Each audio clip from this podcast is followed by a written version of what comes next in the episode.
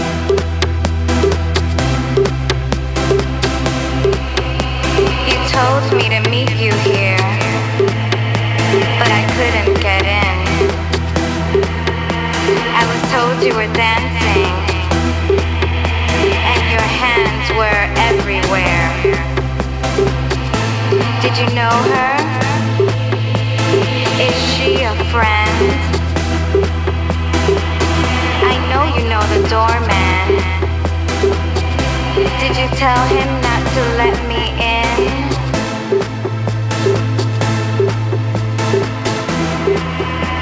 I see how things go now. You just used me for my thrills. Go ahead and keep on dancing. Cause I got the pills.